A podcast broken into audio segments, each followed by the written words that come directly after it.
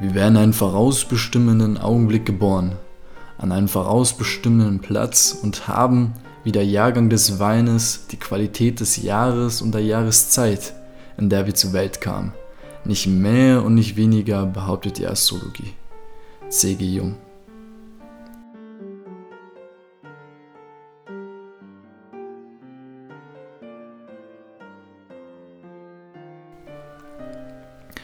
Die Astrologie ist eine Wissenschaft für sich, aber eine wegweisende.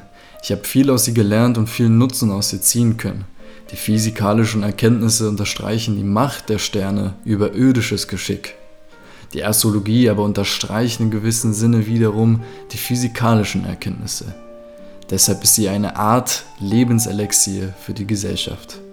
Albert Einstein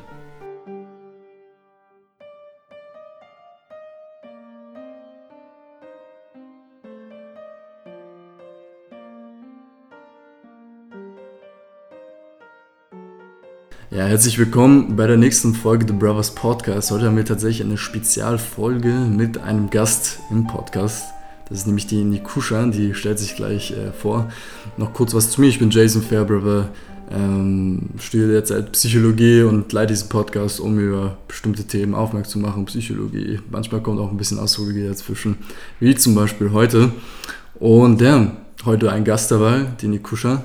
Hi. Hi. Ähm, Magst du dich kurz vorstellen? Was machst du so im Leben? Ähm, ja. Ja, also hi, ich bin Nikusha und ich bin eine Kommilitonin von Jason. Wir haben uns auf einem Kommilitonentreff kennengelernt. Und ähm, genau wie er studiere ich auch Psychologie, aber im fünften Semester. Genau. genau. Okay. Ja, schön. Und die heutige Folge wird ja über Astrologie sein. Ähm, wie bist du da reingestartet?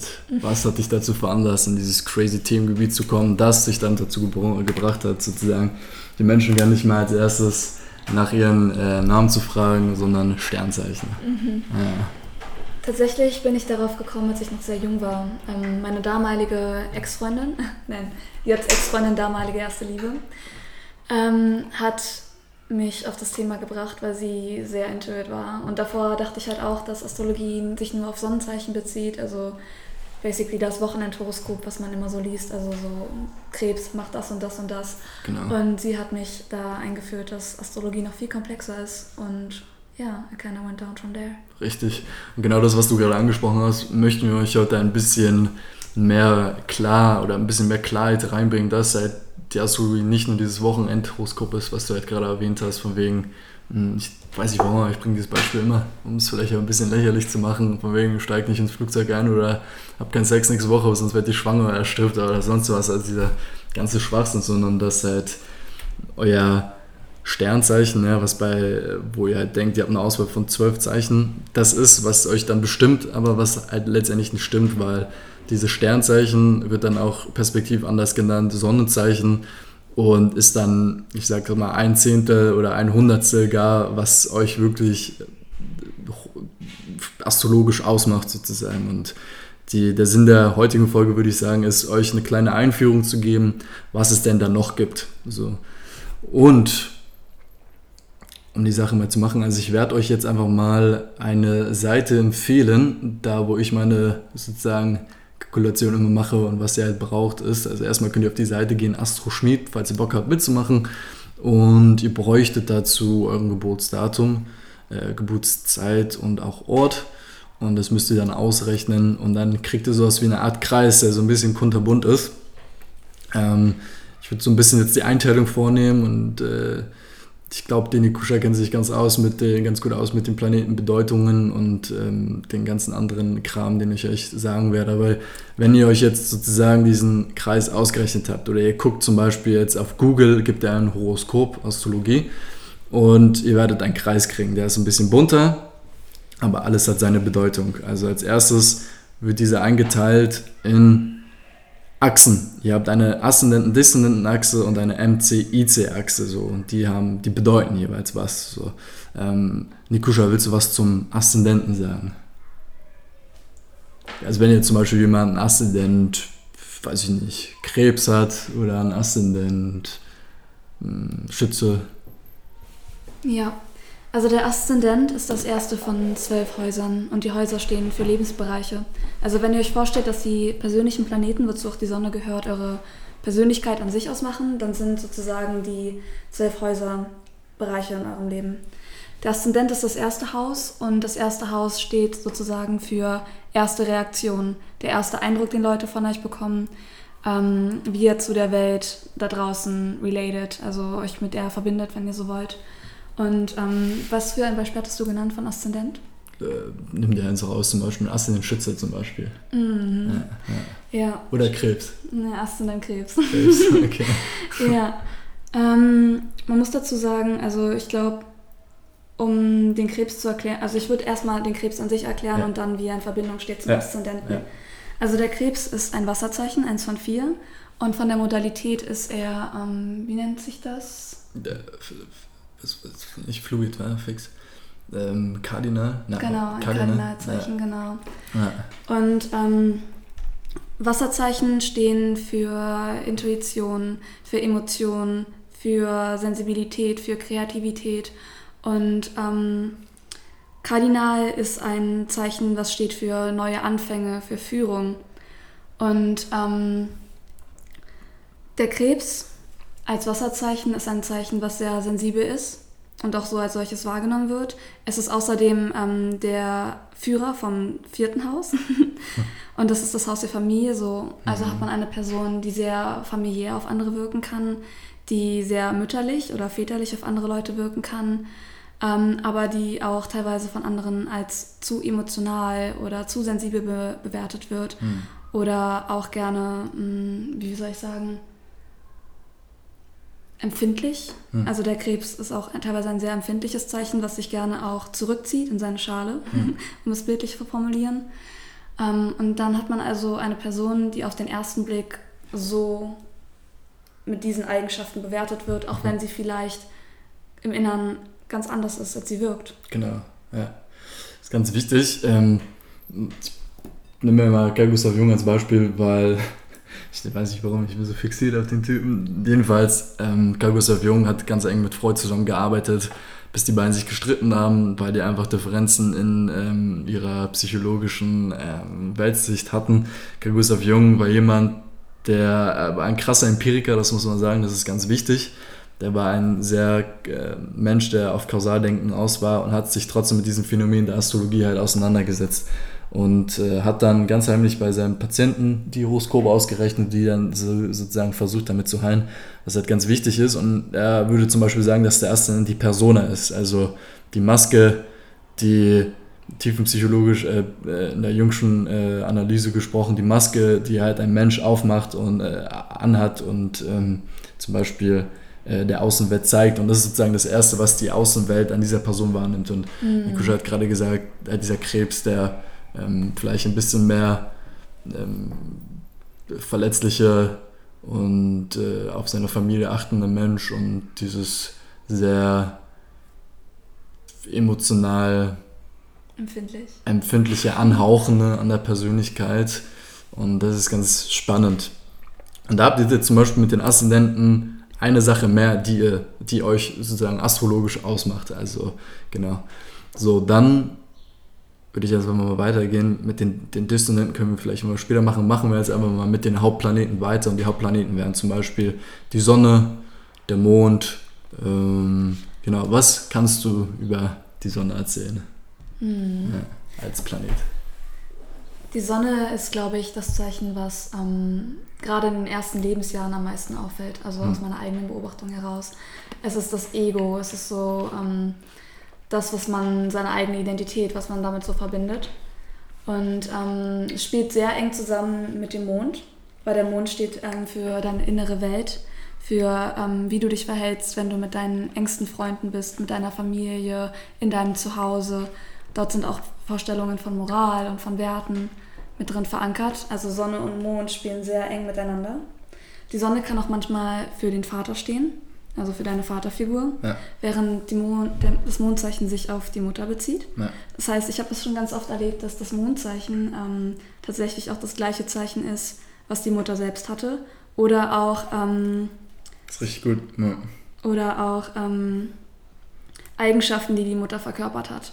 Also beispielsweise, dass man mit seiner primären Mutterfigur, ähm, nehmen wir mal das Beispiel von, ich habe einen Jungfrau-Mond und Jungfrau ist ein sehr geordnetes Zeichen, sehr systemisch, sehr detailorientiert, auch ein bisschen nervös, überängstlich manchmal, dass man dann eine Mutter hatte, die diese Eigenschaften verkörpert hat, auch wenn sie vielleicht gar nicht vom Sonnenzeichen ähm, Jungfrau war. Genau. Ähm, das ist richtig gut, gerade auch das mit dem Vater. Ähm, ich hau da jetzt einfach meine eigene Sache aus. Ich würde einfach sagen, dass das Bewusstsein, ich, ich verbinde mit der Sonne das Bewusstsein, sozusagen an sich mit dem Mond zum Beispiel das Unbewusste. Mhm. So, und weil das hat, finde ich, find ich, auch so Universalprinzipien äh, Prinzipien drin, wie die Mutter zum Beispiel der Raum oder Ordnung und Chaos, ne? so mhm. Sonne, Ordnung, äh, Mond, Chaos, ähm, was gar nicht negativ, positiv bewertet werden muss, oder der Mond, die Mutter, die Sonne, der Vater und also sozusagen, ich habe auch von vielen Astrologen gehört, dass da ein Prozess passiert, vom Mond in die Sonne reinzukommen, zum Beispiel. Mhm. Finde ich auch ganz interessant. Jedenfalls, genau, Sonne, Persönlichkeit, Ego-Bewusstsein, da sind so die Stichpunkte, ich würde auch sagen, so die Handlungsebene, die wir vollziehen auf der Welt. Und was würdest du zum Beispiel, ich würde sagen, das ist der Sonne als Herrscher, Planet vom Löwen. Was würdest du über einen Menschen sagen, der im Sonnenzeichen ein Löwe ist? Ja. Mhm. Ähm, dazu muss man ja sagen, dass ähm, man es gar nicht so krass runterbrechen kann, weil ja. er auch andere Planeten wieder ähm, hat. Aber nehmen wir mal eine Person, die sehr viele Planeten im ja. Löwen hat ja. und zusätzlich die Sonne im Löwen. Dann haben wir meistens eine sehr auffallende Person. Eine Person, die es durchaus genießt, im Mittelpunkt zu stehen, ja. die Führung zu übernehmen. Ähm, Löwe steht sehr viel für Potenzial oder für Potenzial, was realisiert werden kann. Das heißt, man hat meistens eine Person, die ähm, auch durch Taten und Ambitionen und Talent auffällt und ähm, zu der viele Leute auch gerne aufschauen. Die Sonne ist ja sozusagen ein Strahl, genau. wenn man das so bildlich nimmt, ein strahlendes Zeichen. Ja, ja, und ähm, sowas wird man dann auch bei ähm, einer Person haben, die ähm, ein, ein, eine Löwesonne hat, wenn sie nicht durch andere Planeten verdeckt wird. Ja. Beispielsweise durch einen Aszendent, der sie ein bisschen unauffälliger macht oder andere Planeten, die die Sonne dann ein bisschen, also Dimmen. Wenn, wenn, ja. Der, ja, wenn der Sonneneinfluss einfach nicht so hoch ist. Ja, ja. Okay.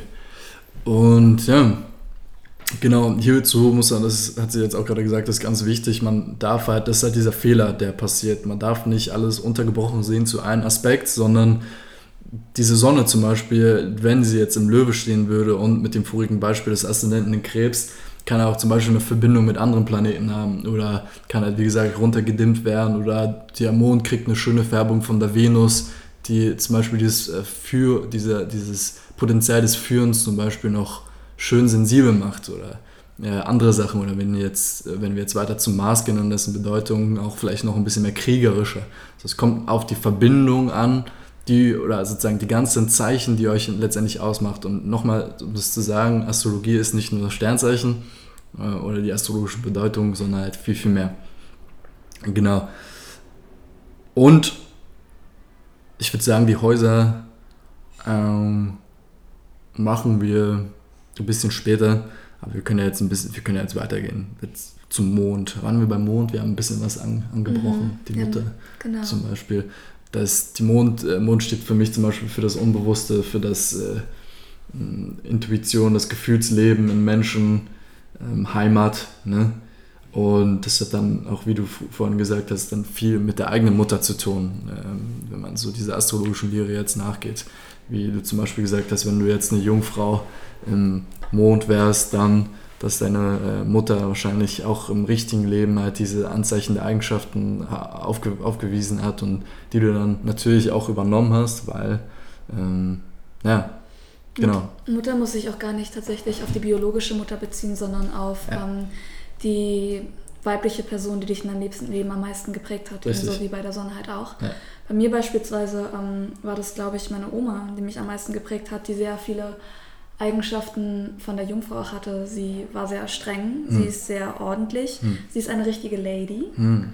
Und ähm, das sind tatsächlich so Eigenschaften, die, zu denen ich sehr aufgeblickt habe und mit denen ich mich gerne identifizieren wollte. Genau, und was ich dazu auch noch gerne sagen will, weil ähm, mich das jetzt respektiv dem Mond total auch interessiert, das Reich des und Unterbewusstsein tatsächlich auch noch, also ein Teil des Unterbewusstseins und der jungen Lehre geht zum Beispiel ganz viel darum, dieses Bewusstsein zu verschmelzen mit dem, äh, Unterbewusstsein zu verschmelzen mit dem Bewusstsein.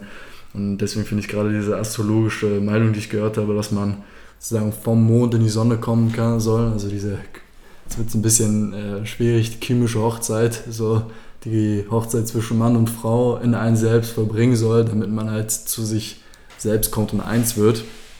Äh, aber das ist wie so ein kleiner Ausblick in die jungsche Psychologie worüber ich bestimmt auch noch eine Folge machen werde. Ja, genau, wir waren jetzt beim Mond. Ähm, hast du irgendwie was, womit du weitermachen möchtest? Vielleicht die Venus oder der Mars? Ich würde sagen, wir folgen einfach der Reihenfolge mhm. der Planeten. Genau. Und der nächste Planet wäre der Merkur. Merkur. Mhm. Merkur ähm, dreht sich, bei Merkur dreht sich alles um Denken, um Kommunikation, um deinen Verstand. Also sozusagen sowohl wie du mit Menschen kommunikativ in Verbindung trittst, aber auch ähm, ja, dein Denken, deine Logik. Ja. Äh, sowas. Ja, genau. Na, eigentlich, eigentlich alles gesagt, ne? Der Merkur, ähm, ich würde auch sagen, archetypisch für vielleicht den Gott Hermes. Ich finde, Astrologie kann man auch schon runterbrechen auf Götterlehre, wie zum Beispiel, wenn wir später zu Venus oder zum Mars kommen, die Aphrodite oder den Ares.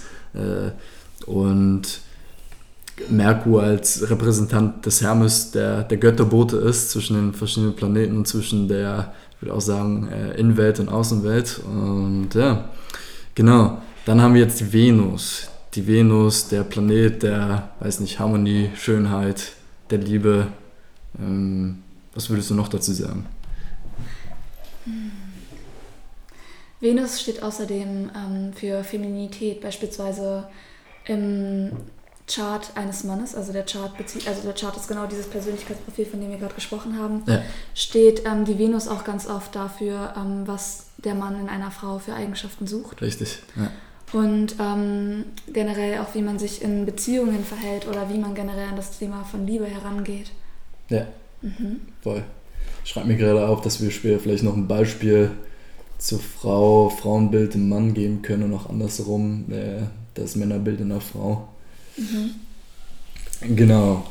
Und Mars, ähm, der, genau, ich will sagen, Planet, der die vielleicht auch für die Aggression, für die Konfliktlösung steht, für die Blutlust und ein. So, wie geht man mit dem Thema der, der Aggression in der Welt um? Wie löst man das für sich selbst? Wie, welche Energie hat man natürlich auch in einem selbst, äh, mit dieser Energie umzugehen? Ist man ein proaktiver Mensch, ist man es nicht und so weiter. Das finde ich viel und natürlich auch Sexualität und der Leidenschaft. So, ja, genau. Mhm. Ja. Hast du Ergänzung? ja, also man könnte genau das gleiche, was man gerade schon zu der Venus gesagt hat, jetzt auch wieder auf die Frau beziehen.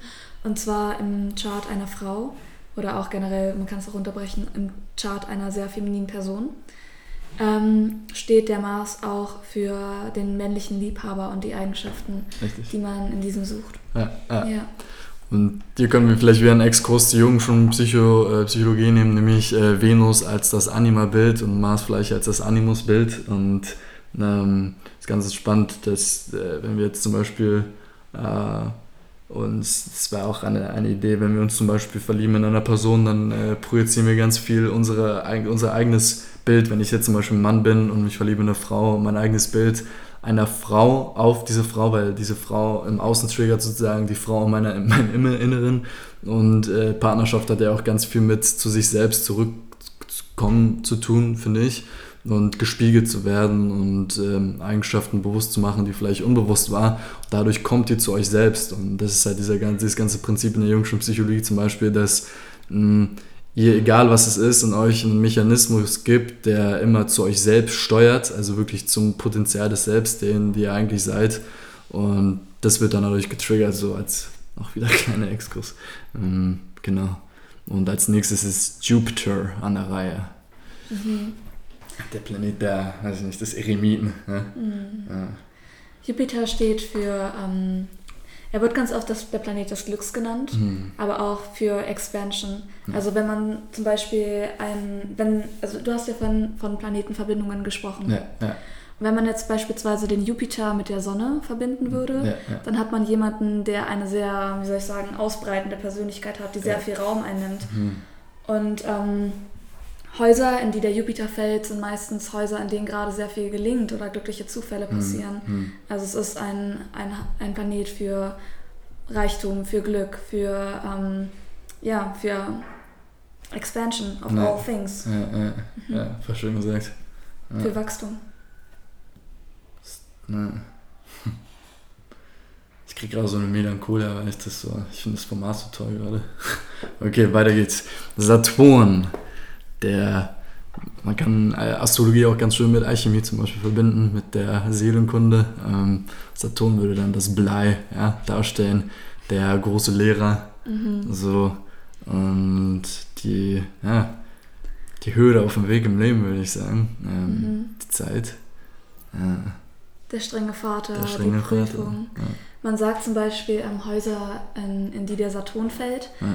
Ähm, sind meistens Häuser, in denen am Anfang des Lebens sehr viele Hürden auf einen warten und sehr viele Prüfungen. Hm. Aber ähm, wo, wenn man gut an diesen arbeitet, man sehr viel, also Saturn steht für sehr langsame Entwicklung mit sehr viel Prüfungen auf dem Weg, Mhm. aber für dafür auch sehr langwierige Ergebnisse. Mhm. Das heißt, in den Häusern, wo der Saturn drin steht, beispielsweise hätten wir das in, in ähm, dem siebten Haus für Liebe, Mhm. dann steht es meistens dafür, dass eine Partnerschaft eher in der zweiten Lebenshälfte eingegangen wird Mhm. und dafür aber auch ähm, teilweise sehr langwierig und ähm, wie gesagt lang andauernd sein kann. Mhm. Es könnte aber auch dafür stehen, dass der Partner beispielsweise sehr viel älter ist Mhm. und selber sehr viele Prüfungen durchgemacht hat. Ja, Also da ist auch wieder so ein bisschen der Interpretationsspielraum. ja, ja, ja.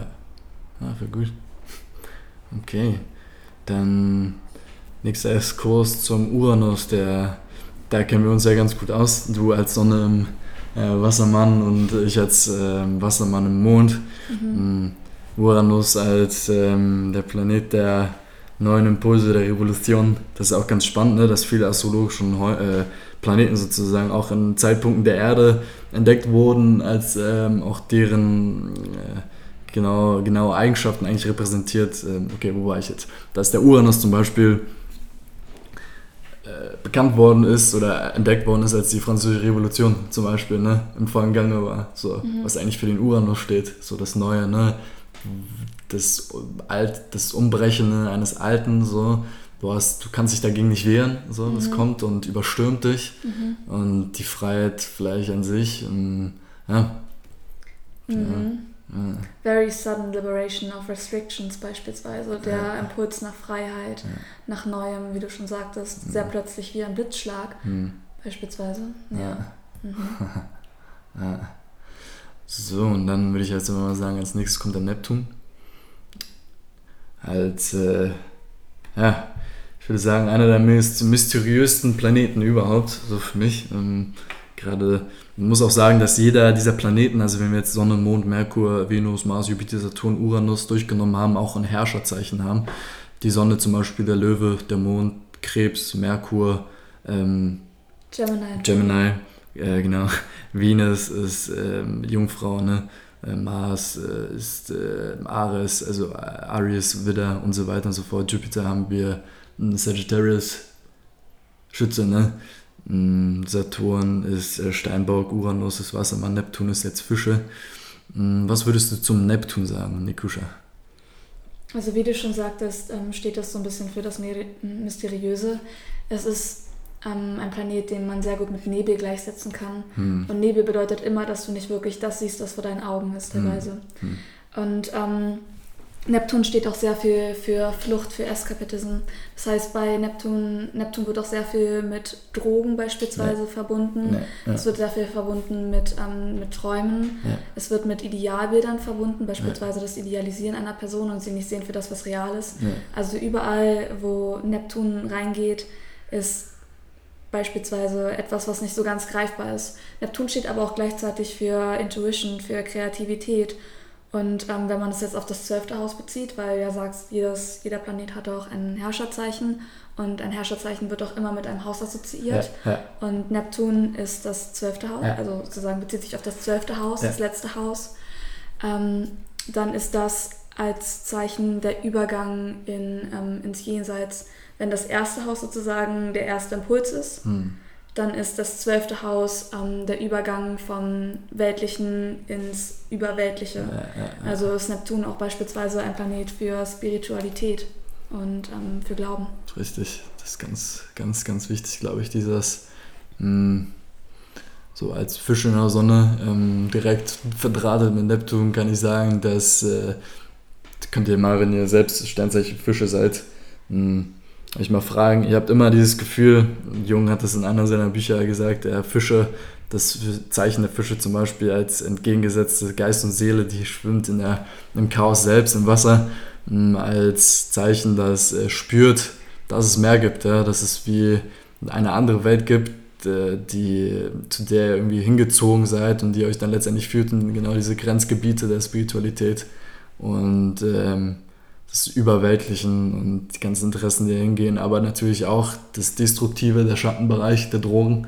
Äh, wenn man Gott erfahren möchte, nicht indem man sich ihm sozusagen hingibt und ihn nachsucht, sondern der kurze Weg in Drogen, Ekstase und sonst was. Das hat natürlich auch ein Einheitsgefühl. Ich glaube, das ist, wo Fische wieder ganz gerne zurückkommen möchten. Mm, genau, ja und äh, natürlich einzeln betrachtet, ohne die ganzen anderen Sachen. Ähm, so, jetzt kommen wir zu deinem Planeten, Pluto. Mhm. Pluto wird gleichgesetzt mit dem Gott der Unterwelt, mit Hades und wird meistens als, als wie soll ich sagen, sehr negativer Planet assoziiert, Voll. weil er steht für Tod, basically. Ähm, aber wo Tod ist, ist auch wieder eine Geburt. Also Voll. Also steht ähm, ähm, Pluto ähnlich wie Uranus auch für Veränderungen, aber meistens eine Änderung, die teilweise sehr schmerzhaft am Anfang mhm. sein kann. Mhm. Weil also sowohl, also eine Geburt ist nichts Leichtes, sowohl für das Kind, was aus der, aus der Bauchhöhle so zurück in die, in die Welt kommt. Das ist ein unglaublich dramatisches Ereignis, mhm. aus dieser Wärme mhm. hinaus in Licht und Farben und Hände gebracht zu werden. Und so in etwa fühlt sich das dann auch, ähm, und auch für die Mutter natürlich, und so in etwa kann sich natürlich auch ein Pluto-Transit anfühlen. Pluto steht auch ähm, für dunklere Themen wie ähm, Tabuthemen, ähm, Fetische beispielsweise, ähm, über die nicht viel geredet wird. Auch ähm, die Psyche des Menschen, aber da an der Stelle die, die Schattenseiten über Geheimnisse, über ähm, Schmerz, den man erfahren hat. Ähm, aber überall, wo sozusagen Schmerz ist und wo man sich nicht sehr, ähm, wie soll ich sagen, bequem fühlt, wird erst der Raum geschaffen für Veränderungen, weil an einem Ort, wo man bequem ist, hat man nicht die Motivation, sich zu ändern. Richtig. Ja. ja. Und das ist ganz interessant, was du gesagt hast mit der Psyche. Das hat auch ganz viel mit dem Unbewussten zu tun, selbst oder die Schattenseiten. Ähm, und hier passt auch die Reise des Odysseus zum Beispiel rein. Ja? Die Reise in die Unterwelt. Er muss durch die Unterwelt hindurch. Er muss sozusagen einen Tod erfahren, um wiedergeboren zu werden und halt wirklich zu erblicken, wer er ist. Das ist ja wie so eine Wandlungsgeschichte, ne? Der Pluto, ein Wandlungsprozess ein Prozess der Seele und das ist ja auch, was eigentlich astrologisch passiert, weil, ähm, was du zum Beispiel gesagt hast, wenn man Pluto-Transit hat, ähm, Transite als, äh, wie würdest du Transite erklären? Hm, als, wie würdest du Transite erklären? Naja, wenn ähm, der Nahtheit-Chart, was ich schon gesagt habe, ähm, das Persönlichkeitsprofil ist, dann ist sozusagen der Transit ein zweiter Chart, den man darauf legt. Genau. Und dieser zweite Chart zeigt ähm, die jetzige Uhrzeit, also beziehungsweise die jetzige Zeit generell auch mit Tagen, Monaten an. Und ähm, dann guckt man beispielsweise, wie sich die Planeten, wie sie jetzt gerade stehen, im Verhältnis zu deinem persönlichen Planeten verhalten. Ja, ja. Und dadurch kannst du sozusagen dir anschauen oder ja für, ja, für dich einfach anschauen, was gerade für Energien vorherrschen und wie ja. man mit diesen gut umgehen kann. Also in sehr vielen ähm, Apps oder auch auf Seiten. Ich benutze zum Beispiel sehr gerne Astromatrix. Ähm, steht eine Analyse von dem, was gerade in deinem Leben vorgehen könnte oder vorgeht. Und ich für mich persönlich schaue dann einfach gerne sozusagen, womit ich mich sehr gut identifiziere ja. und ähm, wie man am besten damit umgehen kann. Ja. Ja. Ich finde, Transits führen dir auch sehr gut vor Augen, wie vergänglich Situationen sind. Also wenn du gerade eine sehr schwierige Zeit durchmachst und dann zum Beispiel schauen kannst, okay, das geht jetzt noch so und so lange, dann gibt dir teilweise das auch die Kraft weiterzumachen und daran zu vertrauen, dass ähm, Dinge wieder anders werden können. Und das finde ich ist zum Beispiel etwas sehr Schönes an Astrologie, dass dir die Vergänglichkeit der Dinge vor Augen führt Voll. und auch den Kreislauf der Dinge. Voll. Kreislauf ganz wichtig. Ja. Ähm, ich, glaube, jetzt wird ganz gut und dieses, was du halt gesagt hast, womit ich mich am meisten halt identifizieren kann. Und natürlich könnte jetzt die Kritik kommen, ja, von wegen, ähm, das ist so vorgegaukelt und da sind so Informationen und identifiziert sich damit und vielleicht stimmt das gar nicht. Aber darüber muss man nachdenken. Warum identifiziert sich, identifiziert, man, identifiziert sich man überhaupt damit? Und Jung hat dann wieder gesagt, dass es Astrologie ist eine projizierte Charakterlehre. Also das heißt, überall, wo Dunkles, Mysteriöses vorherrscht, wo wir halt keine Ahnung haben, was steckt dahinter, wie zum Beispiel im Weltall, das Dunkle des Weltalls über der Tiefen des Wassers, kommen halt alle möglichen Erinnerungen, Gedanken oder sonst was in uns, in, in uns hervor. Und wenn wir uns dann zum Beispiel so Grundthemen angucken, wie wir jetzt euch zum Beispiel erklärt haben, wie die Venus, die steht für Liebe oder der Mars für Aggression oder nicht allgemein für Aggression, aber für die Energie, Leidenschaft, sonst was und Uranus als Freiheitskämpfer, dann projizieren wir auch in diese Bilder, weil wir ja nur eine grobe Ahnung haben, was das ist, Eigenschaften und sonst was ähm, rein. Und die Frage ist, wo kommt das her? Und wenn wir uns genau diese projizierten Inhalte dann nehmen und dadurch eine neue Erkenntnis erlangen, dann hat das was zu bedeuten. So, weißt du, was ich meine? So, und das ist ganz wichtig, weil dann macht ihr sozusagen durch eine Schablone, die grobe Aussagen oder grob was sagt, macht ihr euer eigenes Unterbewusstsein bewusst. So, und das ist ganz wichtig. Und ganz wichtig, was du auch gesagt hast. Und ja, ich würde sagen, Mondknoten, Lilith, Chiron und so können wir jetzt erstmal auslassen. Ähm, und ja, weiter würde ich sagen, machen wir mal einen kurzen Ausflug in die Häuser. Tatsächlich sind die Häuser so eine Sache, die, die bei mir immer noch so im Hintergrund äh, ablaufen, wo ich noch ein bisschen Exploration brauche. Mhm. Was würdest du über die Häuser sagen generell? Jedenfalls habe ich ein Buch gelesen, wo äh, der Astrologe gesagt hat, man muss sich Astrologie so vorstellen, wie wenn man jetzt, man, man hat ja sozusagen den Herrscherplaneten, den, den Zeichen, das Zeichen, wo der Planet drin ist und das Haus, wo sozusagen beide drin verweilen. Und er hat, er hat, eine schöne Metapher auf den Weg gegeben, möchte ich euch auch auf den Weg geben. dass zum Beispiel müsst ihr euch einen Zugwaggon vorstellen, so, und die Person, die diesen Waggon sozusagen betretet, ist der Planet. Also ihr könnt euch die äh, Planeten als Person vorstellen. Und der Waggon ist sozusagen äh, das, der Vibe des Zeichens, so, oder die, die Welt des Zeichens. Und dann haben wir im Waggon des Vibes haben wir Ausrüstung. Und das ist dann zum Beispiel da, der, der, das Haus, so, das perspektivisch gesprochen. Und wenn wir dann zum Beispiel ein Haus 7, was du auch schon erwähnt hast, die Partnerschaft haben, dann könnte die Ausrüstung zum Beispiel darin sein, ähm, etwas, was auf das Du gerichtet ist, auf partnerschaftliche Sachen, auf Gegenstände, die, wenn man jetzt sich metaphorisches vorstellt, darauf gerichtet sind. Also wenn jetzt zum Beispiel, weiß ich nicht, ein, ein äh, kriegerischer Ares, ja, ein Mars reinkommt, der für die Aggression steht, im Waggon äh, des, was können wir nehmen? des Krebses ist. Jedenfalls, wenn wir einen, Are, äh, einen Mars, nämlich verbinde mal die Götter mit den, mit den Planeten irgendwie. Also wenn wir einen Mars haben, der dann ins Zeichen Krebs reingeht, dann ist er halt so, würde ich jetzt sagen, ein, mm, ein Mensch, der sehr äh, bedacht mit seinen aggressiven Anteilen umgeht, äh, mit seiner Sexualität, sehr sensibel ist, der in, in der Heimat erst noch finden muss. Im Haus 7 würde es bedeuten, dass ähm, er dazu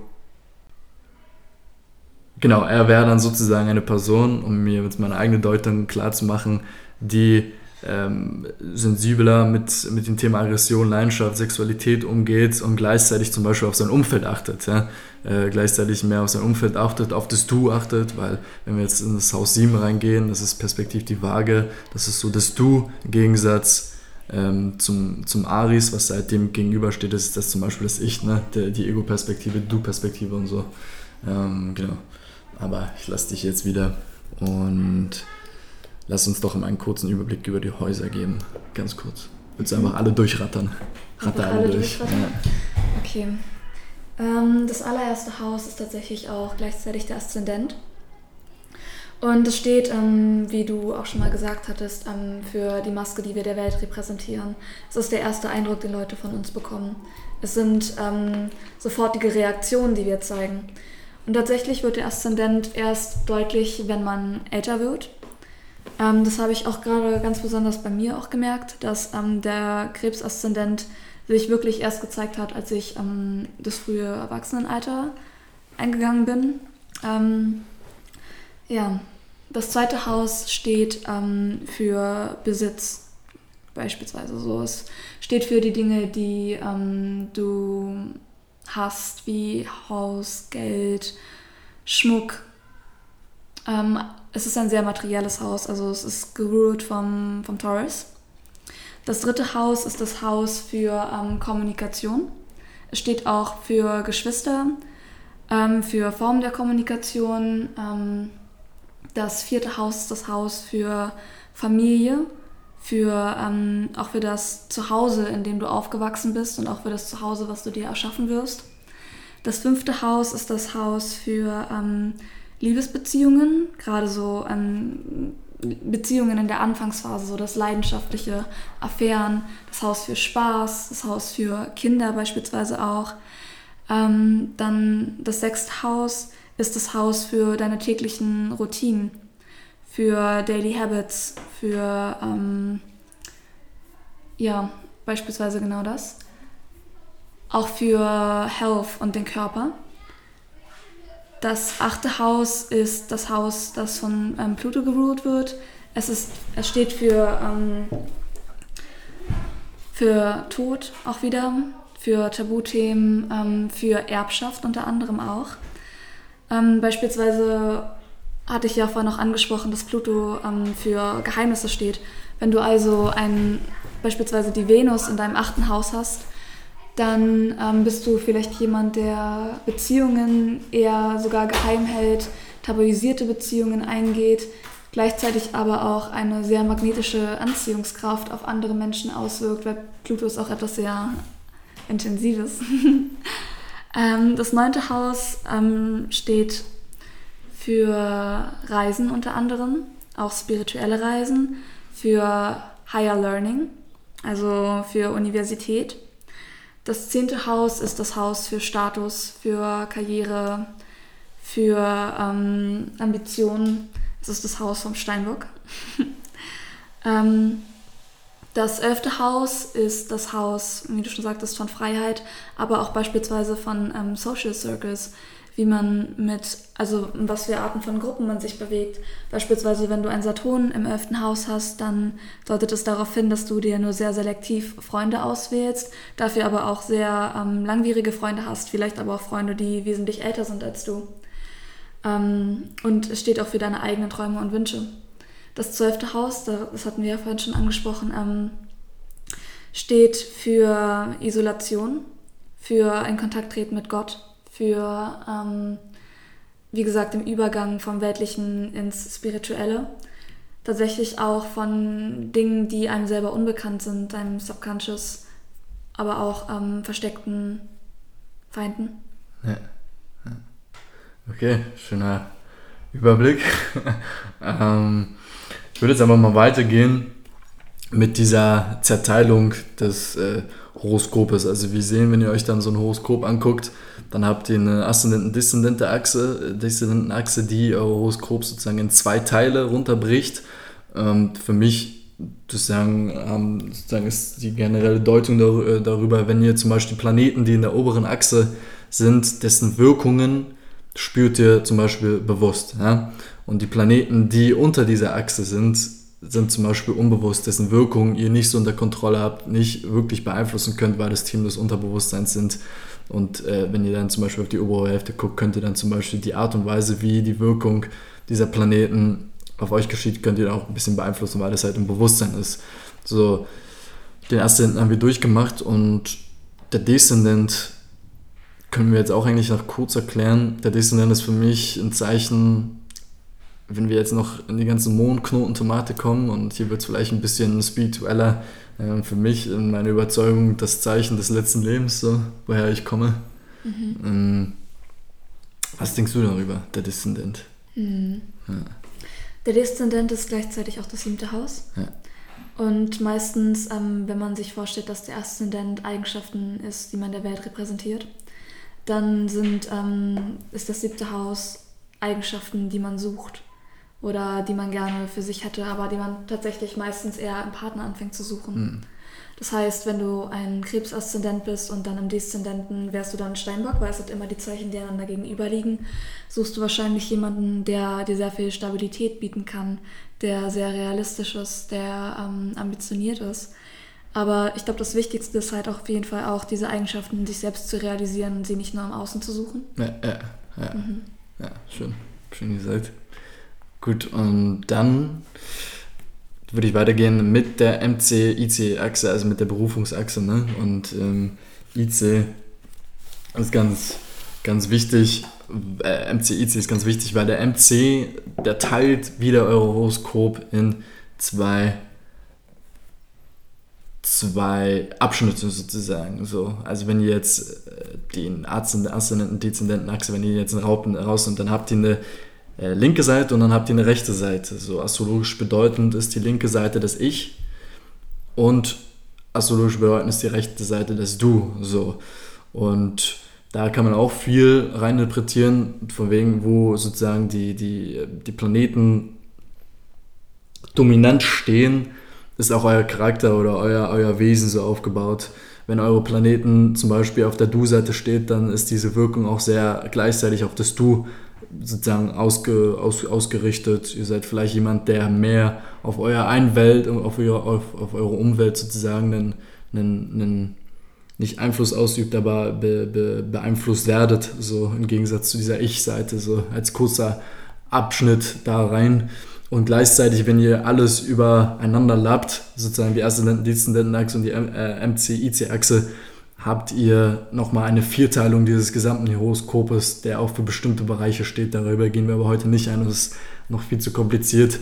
Aber was würdest du über den MC sagen, die Berufung des Menschen? Ja. Berufung ist, glaube ich, ein ganz wichtiges Wort, weil es hat in erster Linie nichts mit dem Beruf zu tun, sondern mit dem Beruf zu tun, sondern ähm, mit der Berufung. Also wozu fühlt sich dieser Mensch berufen? Mhm. Ich finde, du hast es eigentlich schon sehr gut zusammengefasst. Also dem könnte ich eigentlich wenig anfügen. Man könnte halt dazu noch sagen, dass ähm, wie bei so vielen Dingen, also Astrologie, habt ihr jetzt sicherlich schon festgestellt, ist sehr vielseitig und vielschichtig. Also es gibt nicht nur eine einzige Interpretation für eine Sache, sondern ein Planet kann sehr vieles repräsentieren, genauso wie ein Zeichen sehr vieles repräsentieren kann. Das heißt, würden wir zum Beispiel einen Menschen nehmen, der seinen MC im Fisch hat, ähm, dann wurde das mit den Eigenschaften des Fisches Intuition, Kreativität, ähm, Einfühlungsvermögen, ähm, Verschwimmung des Egos, könnte man es, also könnte ein Mensch verschiedene Berufungen haben. Es könnte sowohl jemand sein, der sehr musisch angelegt ist, der sozusagen dafür gemacht ist, im Leben sich auszudrücken in irgendeiner Form, beispielsweise musikalisch oder aber auch in anderer Form kreativ schreiben. Oder es könnte aber auch eine Person sein, die dazu gemacht ist, ähm, oder was heißt gemacht, aber sie sich dazu berufen fühlt, anderen Menschen zu helfen und ähm, ihr Einfühlungsvermögen dazu zu nutzen, andere Menschen weiterzubringen und ähm, mit anderen Menschen zu verschmelzen in der Form.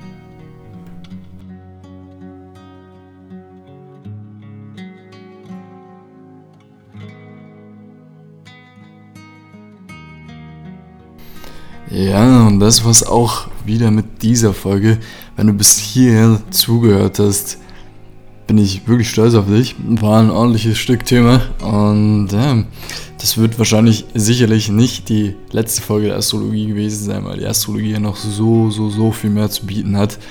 Und dann würde ich aber mal sagen, bleibt gespannt, bleibt dabei, lasst einen Follow da und dann sehen wir uns beim nächsten Mal wieder.